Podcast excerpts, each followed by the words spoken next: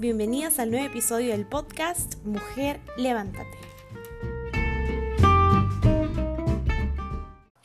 Hola chicas, ¿qué tal? Bienvenidas al podcast de Mujer Levántate. Como saben, hoy estamos eh, en la temporada de luchas sexuales y como habrán visto en el título de hoy, tenemos una invitada. Y yo estaba muy emocionada, desde hace tiempo ya la había pedido, pero ella me choteó la primera semana porque tenía algo que hacer. Pero este, yo sé que en, su corazón quería hacerlo igual en ese momento. Pero ya está aquí con nosotros una amiga mía que se llama María del Carmen Belevane y es psicóloga y vamos a estar hablando con ella sobre este tema de las adicciones. Maca, preséntate. Gracias, Dama. A ver, yo soy Maca, como bien dijo Damaris. Eh, tengo 27 años, tengo casada ya un poquito más de dos años recién, soy nuevecita en el matrimonio.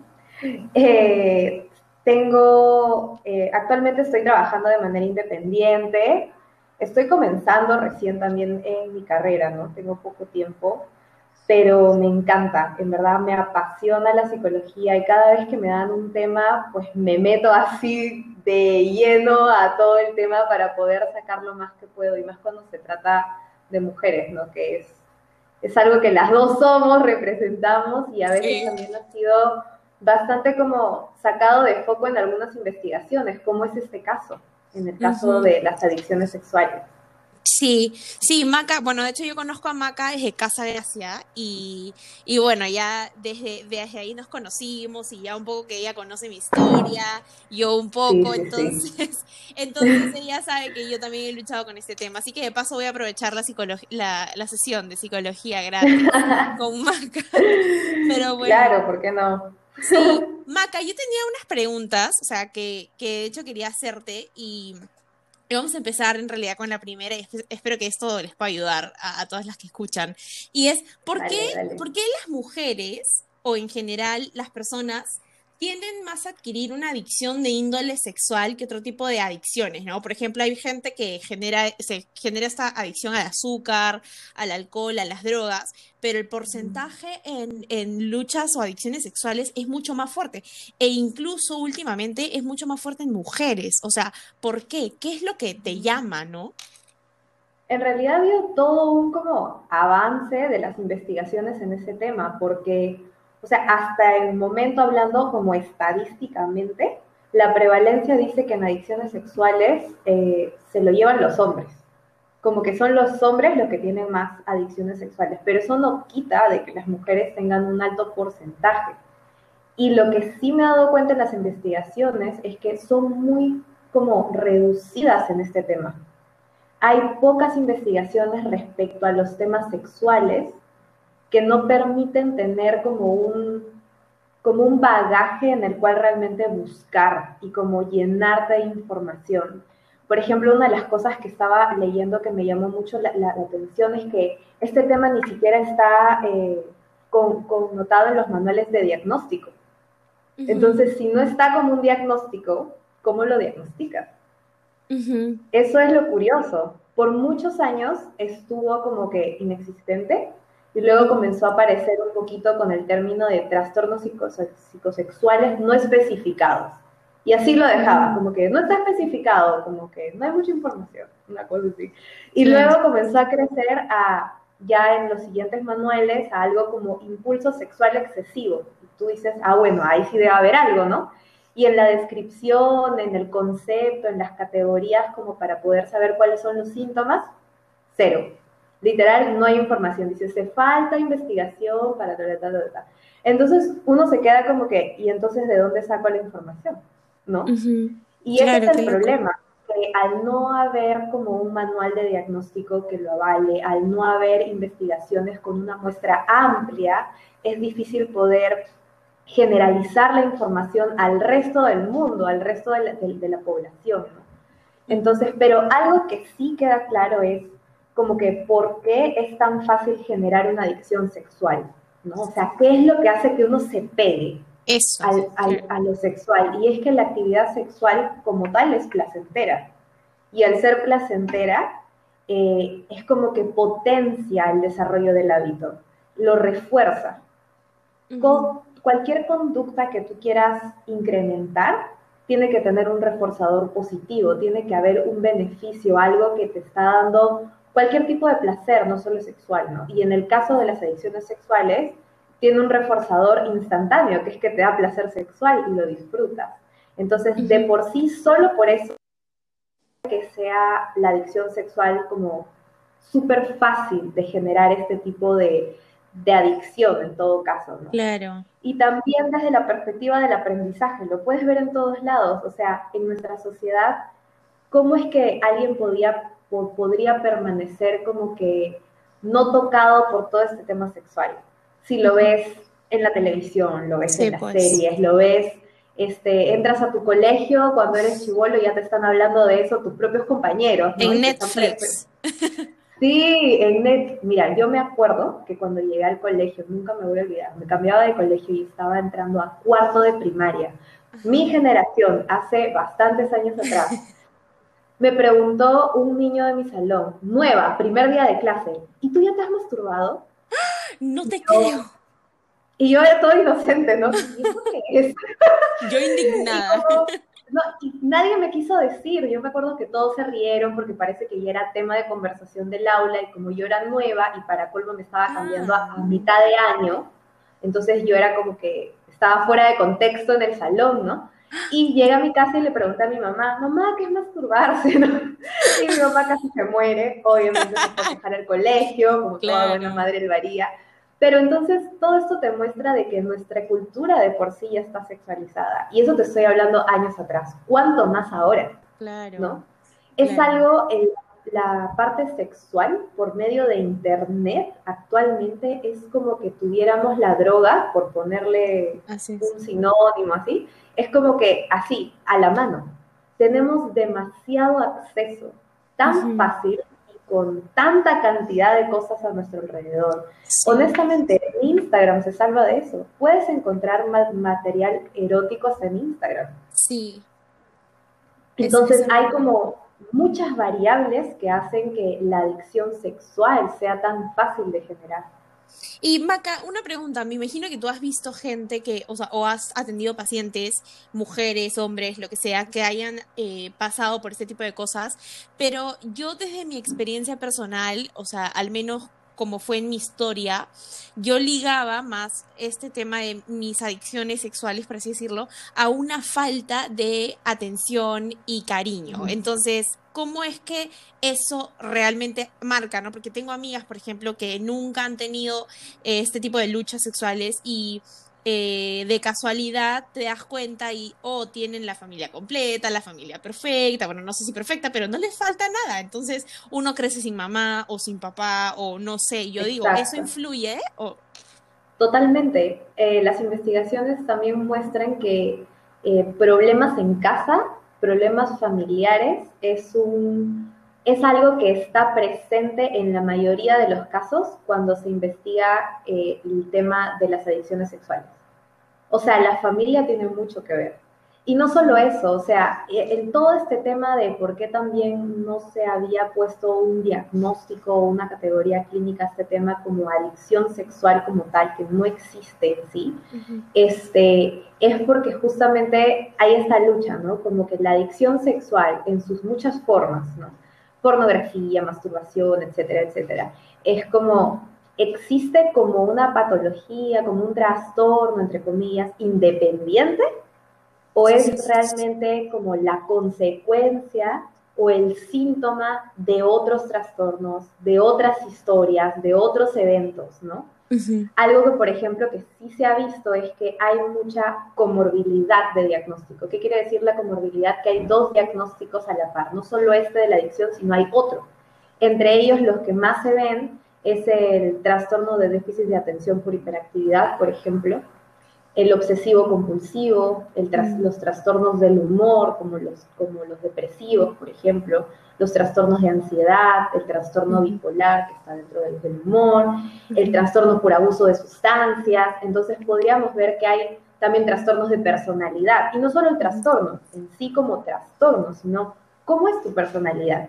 Tiendes a la impulsividad, tiendes a ser un poco obsesivo con ciertas cosas, tiendes a ser un poco como de, de generar adicciones, o sea, hay muchas cosas en la configuración de la personalidad que podrían darte como una puerta abierta claro. que tú seas un candidato perfecto para generar esta adicción en vez de otros. Eso, justo eso, eso influye porque yo tengo bien claro que yo soy una persona que tiende a hacer adicciones. Y por ejemplo, este, yo he tenido luchas, digamos, con el tema eh, de la pornografía, con la masturbación, pero nunca he tenido una adicción al cigarro y es porque le tengo tanto miedo, o sea, tener una, una adicción más, añadirle una más a mi historia, como para decir, ok, ahora voy a luchar con esto también y ya luché antes, ya sé cómo se siente, entonces, no, me, me da terror. Pero bueno, y claro. yo sé que yo sé que a veces la gente piensa, yo sé que a veces la gente dice, oye, no, pero es que eso está mal. O sea, yo sé que tienen en su cabeza la pornografía mala, masturbación mala. Y tú les dices, pero ¿por qué? No sé, Dios dice que está mal, Dios dice, pero ya, hablando, hablando desde el punto de vista de, de, de, un cristiano entendemos que hay ciertas cosas que Dios nos dice, mejor por ahí no vayas porque quiere proteger nuestro corazón. Pero desde el punto de vista uh -huh. psicológico, ¿cómo afecta esta adicción o este tipo de adicciones sexuales a una persona? O sea, digamos que por el mismo hecho de ya ser una adicción claro. tiene que tener algún efecto. ¿Cómo afecta eso a una persona? Claro, en verdad tiene muchísimo. Creo que en este punto nos podemos quedar como media hora porque es súper largo. Uno de ellos, creo que el más visible, son problemas con la imagen corporal.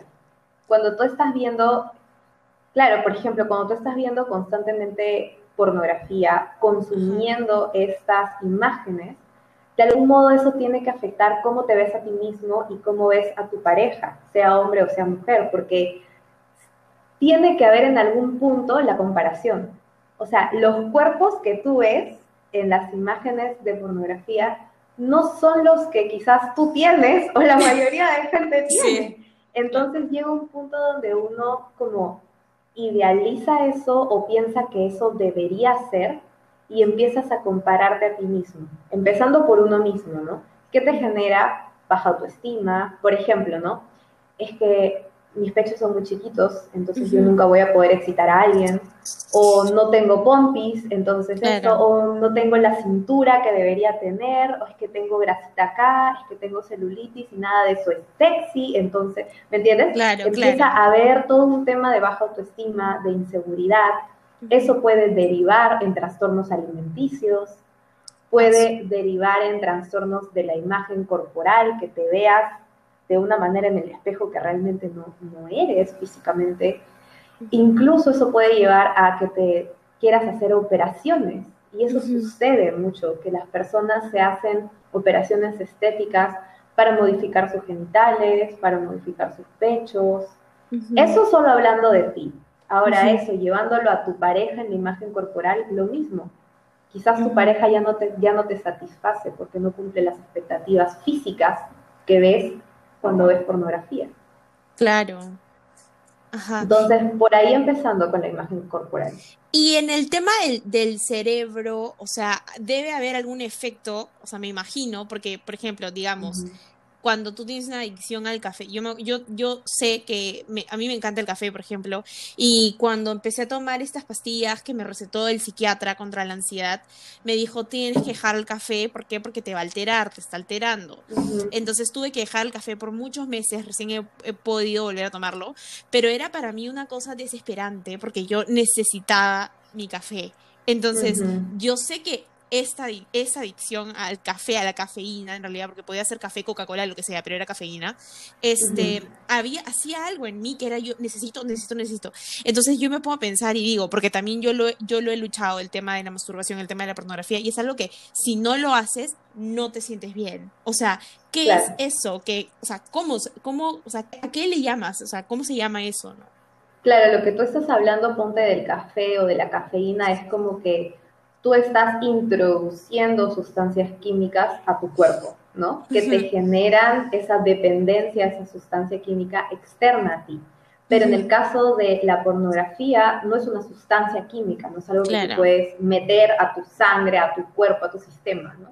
Pero, sin embargo, tu cerebro sí está reaccionando a lo que ve, está generando placer, está generando, está activando diferentes partes de tu cerebro. Hay neurotransmisores que suben y que bajan, entonces eso también está haciendo un cambio en tu cerebro y está demostrado, neurológicamente hablando, que el cerebro de un adicto cambia en muchas cosas. Y cuando tú generas adicción a pornografía, igual tu cerebro está cambiando en muchas cosas. Tu cerebro también se hace dependiente a ese químico que aumentó en tu cerebro. Entonces, sí hay una adicción fisiológicamente hablando, pero también hay una adicción como comportamental, que es más ya como un hábito que te hace que se vuelve como una necesidad. Pero también existe la parte neuroquímica que es real. Qué fuerte, qué feo. Y para, para tratar este tema de, de, por ejemplo, salir de una lucha sexual, yo realmente cuando me pasó esto, yo nunca lo hablé con un psicólogo. Yo he tenido, yo he tenido psicólogos y psiquiatras a lo largo de mis 22 años para temas totalmente distintos y nunca para la, la masturbación, nunca para la pornografía, nunca me abrí en ese aspecto. Y solamente me abrí cuando este, entré a Casa Gracia, ¿no? Y fue ahí, ahí donde, donde Dios tocó esa parte de mi vida porque nunca se había abierto a nadie. Y cuando salí incluso de Casa Gracia y en esta temporada de pandemia también estuve con psicólogo y psiquiatra, me preguntó si en algún momento había tenido alguna adicción. Yo le dije, ah, sí, pero ya no tratábamos de, de, o sea, ya no, ya no se trataba, ¿no? Porque ya era como algo pasado, por así decirlo, ¿no? Entonces, mi pregunta es, tú eres psicóloga, también eres cristiana, ¿cómo se puede complementar tanto Dios y la psicología en este proceso de poder como superar una adicción, ¿no? O sea, yo sé que Dios lo puede todo y sé que es soberano, pero también sé que el psicólogo, por experiencia propia, ayuda muchísimo porque lo he tenido y yo lo necesité. O sea, mi terapia fue necesaria. Entonces, ¿cómo es esa, ese complemento, cómo se complementan ahora en este tema de luchas sexuales? Claro, como tú lo dices, Dios es soberano, Dios lo puede todo, ¿no? Tal cual. Pero la Biblia también dice que necesitamos renovar nuestra mente y justamente donde, donde se aloja todo el contenido pornográfico que alguien está viendo por años en la mente. Exacto. Entonces es un proceso de renovación mental. El renovar tu mente va a tomar tiempo, no, o sea, si tienes viendo pornografía, por ejemplo, tres, cuatro, cinco, seis años, no se puede pretender que en dos semanas de pronto, uh, ya, nunca más vi, ¿no? Y claro. así. O sea, va a tomar su tiempo, probablemente hayan recaídas, pero es algo que se puede lograr cuando uno se compromete en su recuperación, en su proceso, ¿no? Lo haces para ti mismo, no para el psicólogo, no para, no para los demás. Entonces, ver pornografía no solo es recreacional, no solo es, ah, voy a ver un ratito para entretenerme, en realidad estás haciendo un aprendizaje mientras ves pornografía, un aprendizaje consciente e inconsciente desde la interacción social entre dos personas y cómo ves que se da esa interacción, por ejemplo, en los videos, en las películas, en las escenas, hasta también la manera en que se genera o se da placer. Estás aprendiendo eso y hasta en la percepción que empiezas a, desarrollar en ti mismo, en cómo ves al ser humano, en cómo ves, por ejemplo, si tú eres mujer, al hombre. Lo estás viendo simplemente como, como a placer sexual, estás pensando todo el tiempo en las cosas que te han metido el, lo, que estás viendo, por ejemplo, en sus órganos genitales, en de qué tamaño son, o esto, el otro, porque eso es todo lo que te mete la pornografía, ¿no? Entonces, es como que te cambia muchas cosas y tu cerebro está haciendo un aprendizaje, quieras o no. Entonces, se empiezan a, a, desarrollar muchas creencias, que quizás muchas de ellas ni cuenta te das, y van ganando terreno en tu mente. Y eso va transformando tu manera de verte a ti mismo, de ver a los demás y de ver al mundo. Especialmente afecta a tus relaciones interpersonales y también tu visión del sexo, que no es la real, ¿no? Entonces, eso son muchas cosas que es un proceso de ir generando una desintoxicación, psicológicamente hablando, o sea, como si fuera un adicto a una sustancia química, tiene que haber un proceso donde, ok, abstinencia, ¿no? Cero. Para que te desintoxiques, ya es igual, ¿no? Como dejar de ver por completo para que tu mente se pueda ir desintoxicando.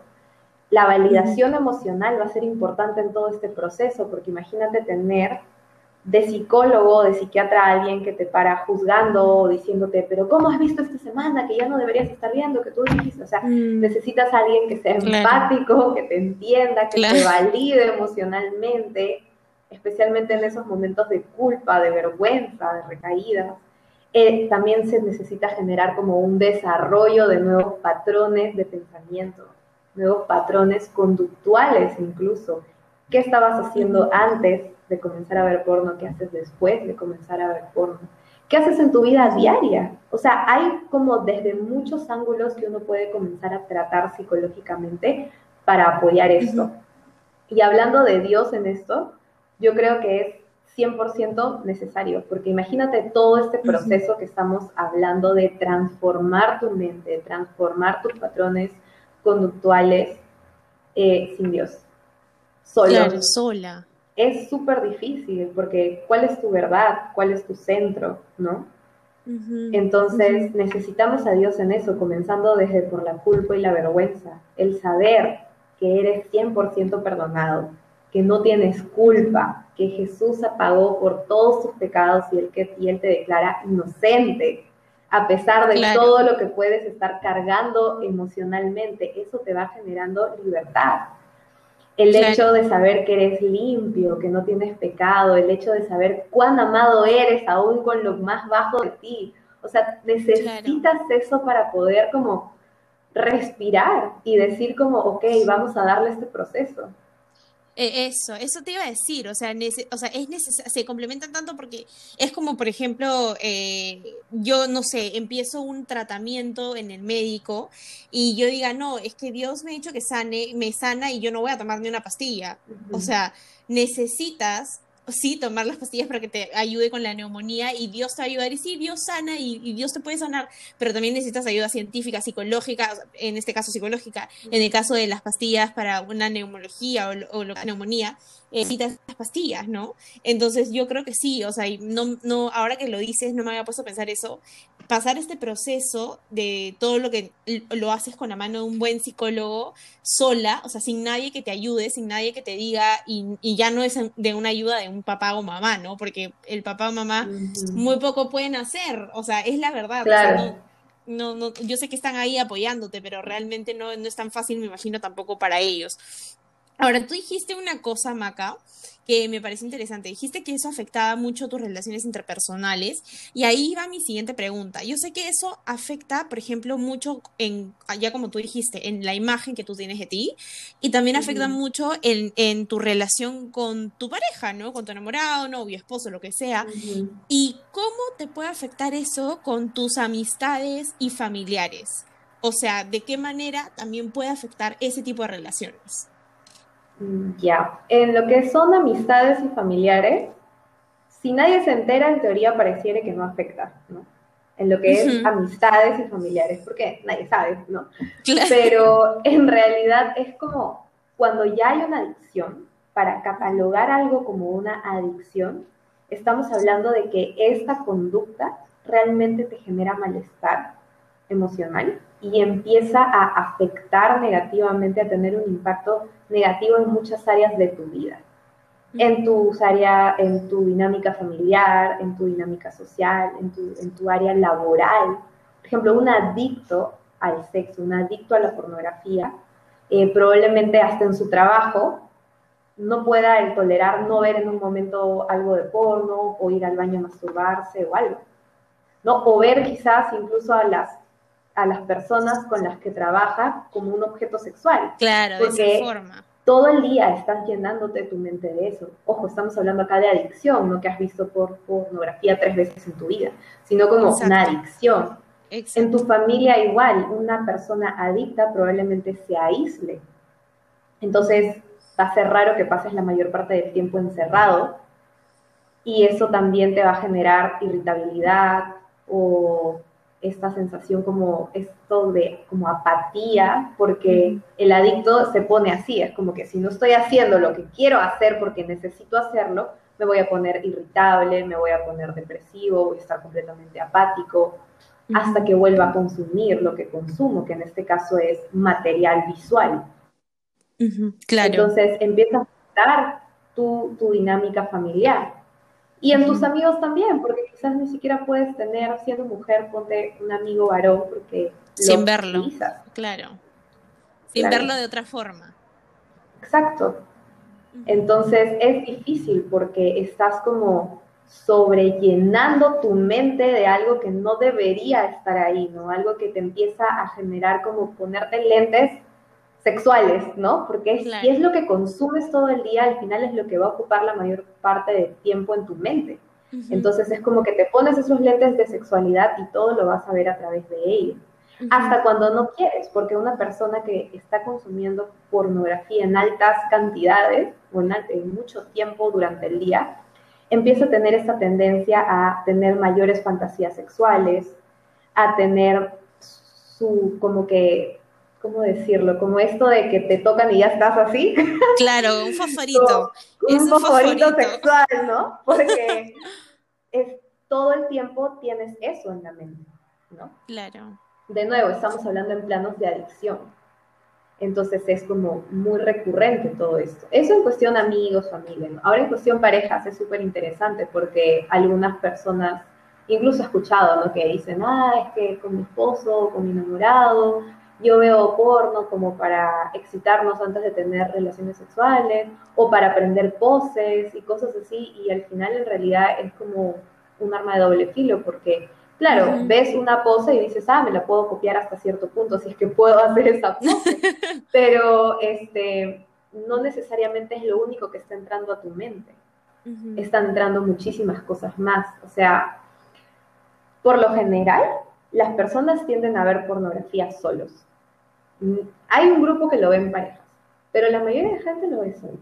Entonces, si estás en pareja, o sea, si tienes una pareja, si estás casado, por ejemplo, y tú estás viendo pornografía solo, ya desde ahí se está iniciando un patrón como de ocultar y mentir a tu pareja.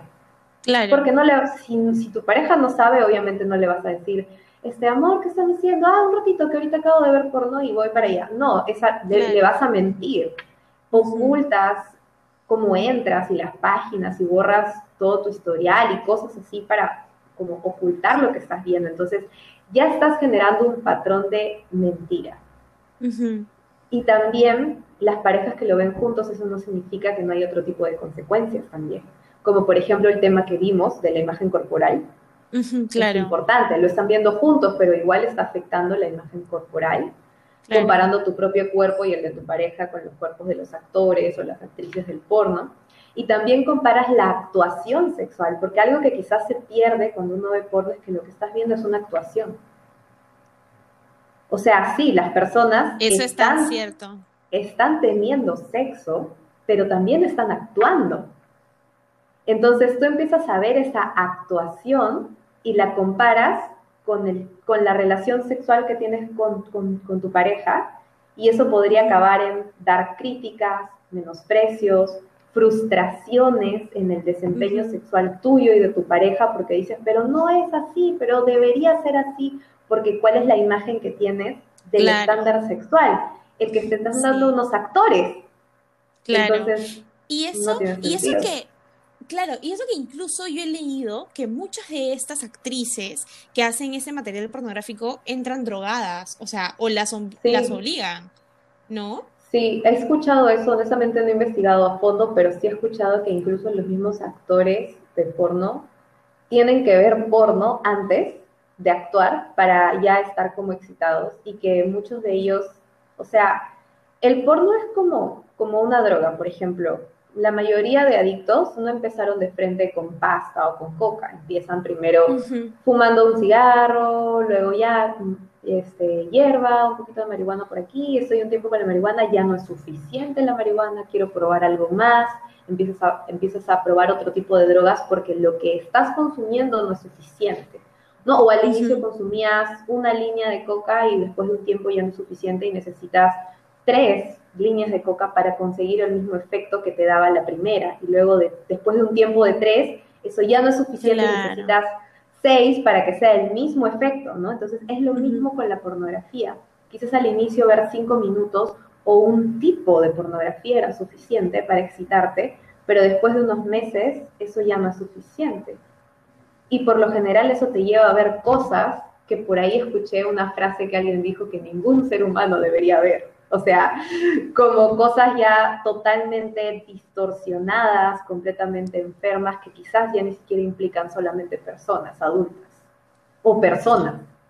Entonces se empieza a tergiversar mucho y una cosa que era suficiente luego ya no es suficiente. Y de ahí todo este tema de, de, no, que yo no estoy enamorado de una persona, estoy enamorado de una piedra y, y supongo que todo es este tipo de cosas que, que vienen después. Exacto. Qué fuerte, qué fuerte todo lo que, bueno, ya eso será, me imagino que motivo para otra conversación porque me gustaría también conversar contigo si es que te animas en algún momento y dices, ay, sí, este...